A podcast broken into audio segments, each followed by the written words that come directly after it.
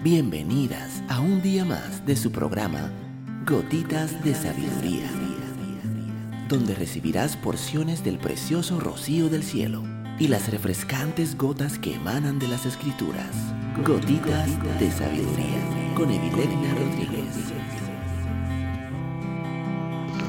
Saludos, mi nombre es Evilecna Rodríguez. Bienvenida un día más a tu programa Gotitas de Sabiduría.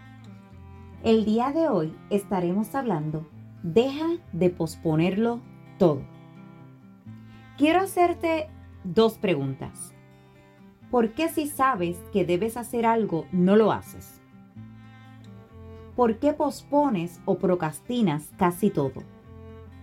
De nuevo, tiene que ver con nuestra mente. Nuestra mente mide la recompensa con relación al esfuerzo que supone hacer cualquier cosa, sea que se trate de un trabajo o de un cambio en nuestra vida. Si nuestra mente percibe que la recompensa no es tan importante para nuestra supervivencia, tratará de posponer o procrastinar ese cambio hasta que sea tan urgente que nos veamos obligadas a hacer lo que sabemos que debíamos haber hecho hace algún tiempo.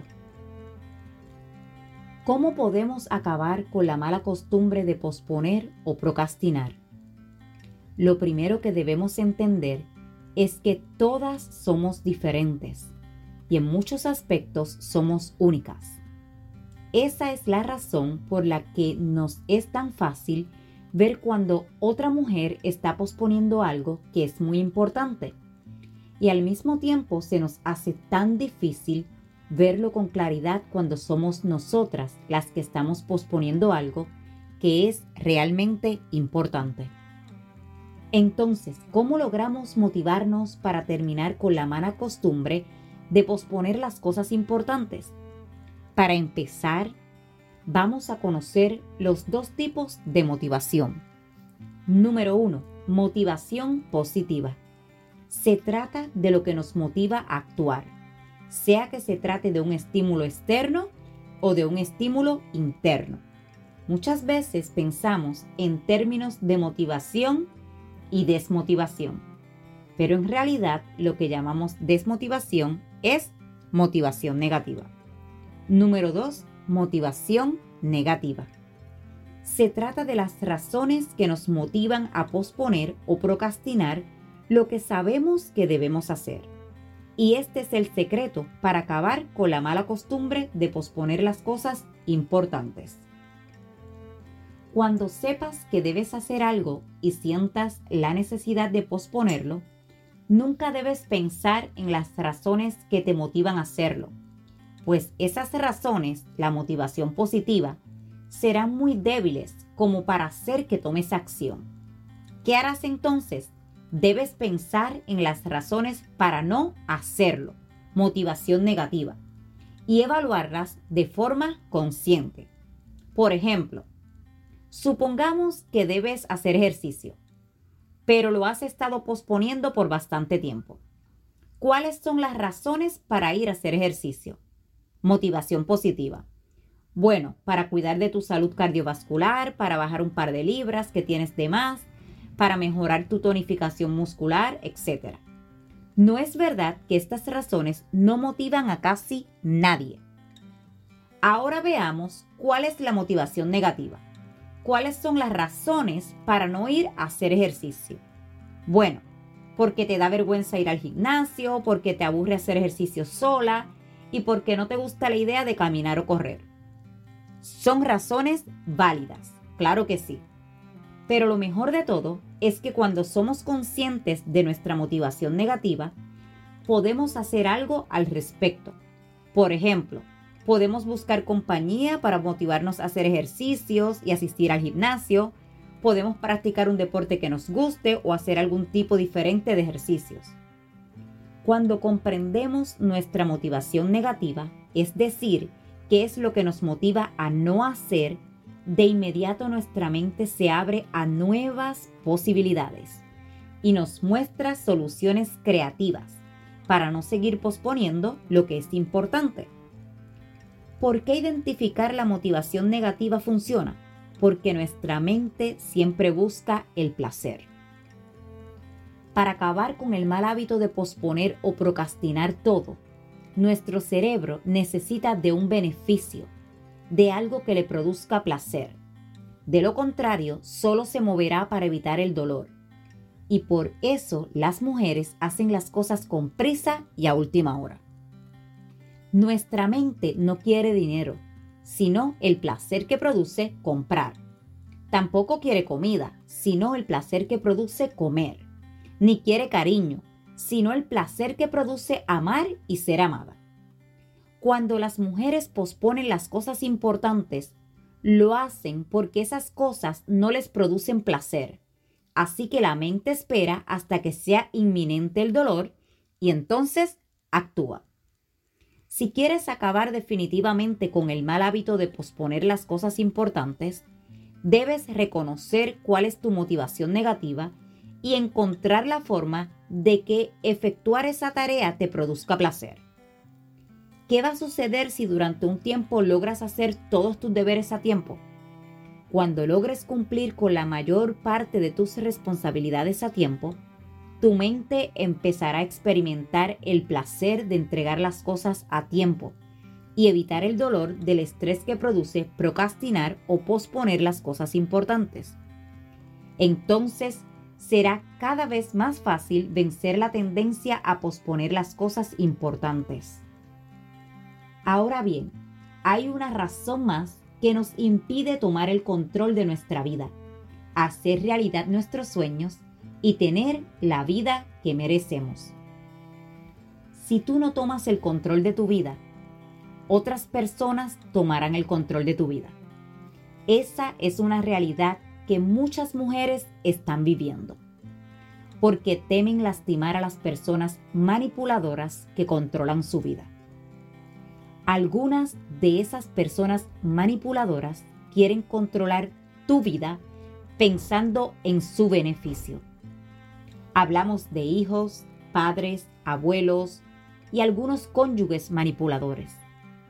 Pero otras personas son expertas en reconocer a aquellos que no controlan su vida y toman el control para aprovecharse de estas mujeres. Esas personas manipuladoras usan el chantaje emocional, la coacción y el soborno para intentar manipularte. Si tú eres una manipuladora, sabes bien de lo que te hablo. Pero si no eres una manipuladora, es posible que no te des cuenta de que otros te están manipulando, debido a que tú no has tomado el control de tu vida. Lo más interesante es que es fácil para cualquiera darse cuenta de que otra persona está siendo manipulada. Pero cuando somos nosotras las manipuladas, es mucho más difícil percatarse. ¿Qué podemos hacer para evitar caer en la trampa de la manipulación? Aprender a decir no. Significa aprender a poner límites al control de otras personas que quieren tener sobre nuestra vida. Significa que nos valoramos, que solamente haremos algo si nos sentimos cómodas haciéndolo y no aceptaremos ningún tipo de manipulación, chantaje o coacción para comportarnos como títeres en las manos de los manipuladores. ¿Cómo podemos decir que no de una forma amable y asertiva? Hoy quiero compartir contigo cinco técnicas. Número 1. El no pospuesto. En ocasiones no estamos seguras de poder complacer o ayudar a alguien. Y caemos en la trampa de decir que sí antes de poder pensar en el asunto con claridad. Por ejemplo, por favor préstame 100 dólares. Puede que tengamos los 100 dólares en el bolsillo, pero no estamos seguras de poder prestarlos. ¿Qué debemos responder? Debemos posponer el no diciendo algo como, creo que no puedo, pero déjame sacar cuentas y te digo en media hora. Nunca debemos decir creo que sí, porque siempre debemos dejar claro que la respuesta puede ser uno. Ahora bien, hay ocasiones en que las que tendremos que poner límites y decir no de inmediato. ¿Qué técnicas usaremos para decir no? Número 2, técnica número 2, el no breve. Se trata de decir que no explicando nuestras razones de una forma amable pero sencilla, clara y breve. Por ejemplo, ¿puedes por favor ayudarme con este trabajo? No puedo. Tengo un trabajo atrasado que debo entregar. La clave está en que la explicación sea firme, pero a la vez tiene que ser sencilla, clara y breve. Cuando caemos en la trampa de extendernos en la explicación, demostramos que sentimos vergüenza de decir que no y estamos restando peso a nuestro argumento, pues en realidad mientras más expliquemos, más parecerá que estamos mintiendo. Para una persona común, esta negativa firme y breve será suficiente, pero para un manipulador no. Un manipulador sabe que puede tomar el control de tu vida. Por eso seguirá insistiendo, poniendo un tono más dramático, algo como, de verdad necesito por favor que me ayudes con esto, es importante para mí. ¿Qué responderás? La técnica número 3, el sí pospuesto. Se trata de decir que sí, pero no ahora sino después de que hayas terminado tus deberes. Por ejemplo, puedo ayudarte mañana porque mi trabajo me tomará todo el día de hoy. Muchas veces esta será la solución perfecta, pero en la mayoría de los casos la persona manipuladora no está dispuesta a esperar. Pues el manipulador no le importa tu trabajo, solamente le importa que tú hagas lo que él quiere que hagas así que no se dará por vencido. Es posible que responda subiendo el tono, con un chantaje como este. Yo siempre te ayudo cuando tienes problemas, ahora yo necesito de tu ayuda. ¿Qué responderás? Técnica número 4, el no empático. Empatía significa ponernos en el lugar de la otra persona. Cuando un manipulador sube el tono, el no empático es la mejor forma de mantener una buena relación, a la vez que pones límites. Por ejemplo, entiendo que estés estresado y es verdad que tú me has ayudado y yo también te he ayudado, porque somos compañeros, pero en este momento no puedo ayudarte. La mayoría desistirá después de este argumento, pero existen algunos manipuladores más audaces que subirán aún más el tono y pasarán al terreno de la coacción o amenaza, con algo como esto. Si no me ayudas es porque no eres mi amigo. Yo te he ayudado antes y he, dejado de hacer mis cosas por ti. Dime si me vas a ayudar o vamos a dejar de ser amigos. ¿Qué responderás? Si cedes a la presión del manipulador, estarás enviando un mensaje muy claro. Soy tu títere, tú eres el que tienes el control de mi vida y cada vez que me amenaces yo voy a hacer lo que tú digas. Nunca entregues el control de tu vida, mujer. Los manipuladores se molestan cuando uno de sus títeres se sale de su control. Es posible que el berrinche del manipulador parezca una seria amenaza, pero hay una buena respuesta para eso. La técnica número 5, el no con amor. Se trata de responder de forma calmada y asertiva ante la amenaza de un manipulador, confirmando que apreciamos su amistad.